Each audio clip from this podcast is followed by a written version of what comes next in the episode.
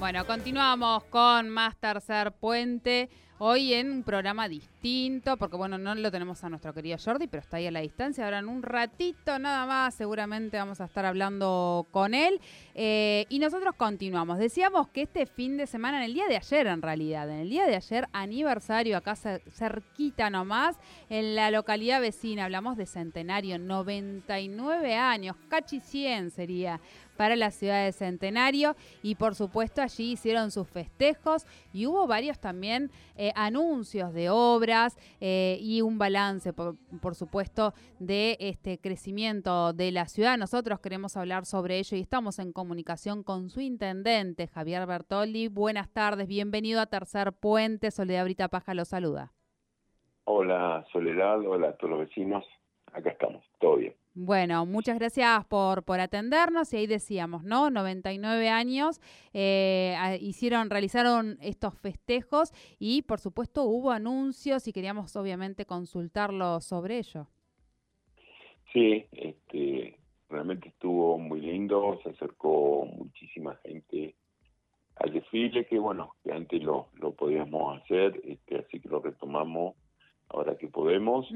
Así que realmente se acercó muchísimos vecinos y este, desfilaron también todas las instituciones, las escuelas. Realmente una, una concurrencia buenísima.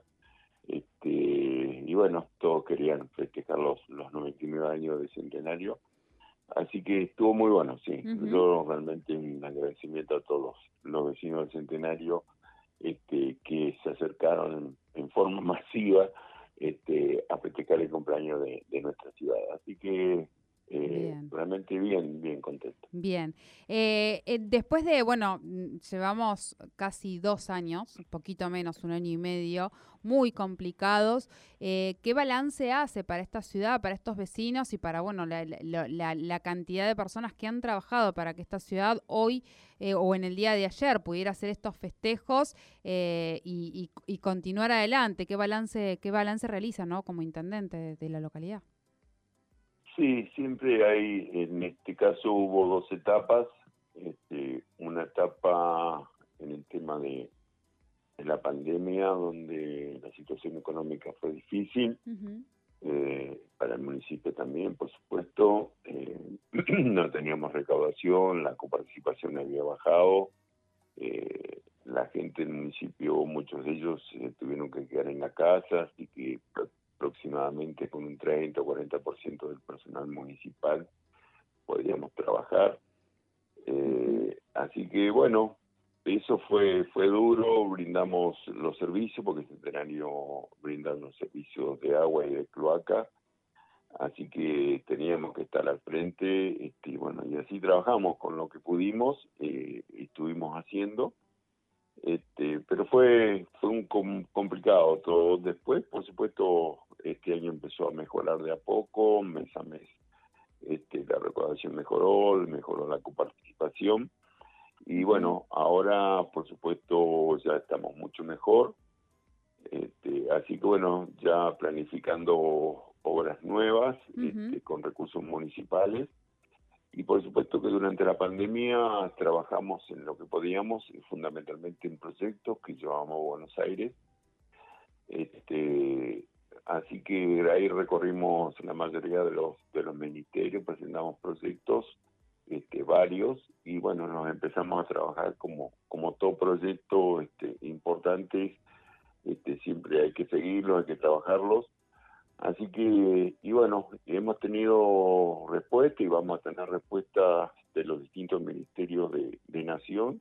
En deporte ya pudimos trabajar, este, aparte de, recibir elementos deportivos varios, este, recibimos 25 millones de pesos para este, concretar unos vestuarios en la chacra municipal, que ahora la semana que viene ya se empiezan a construir.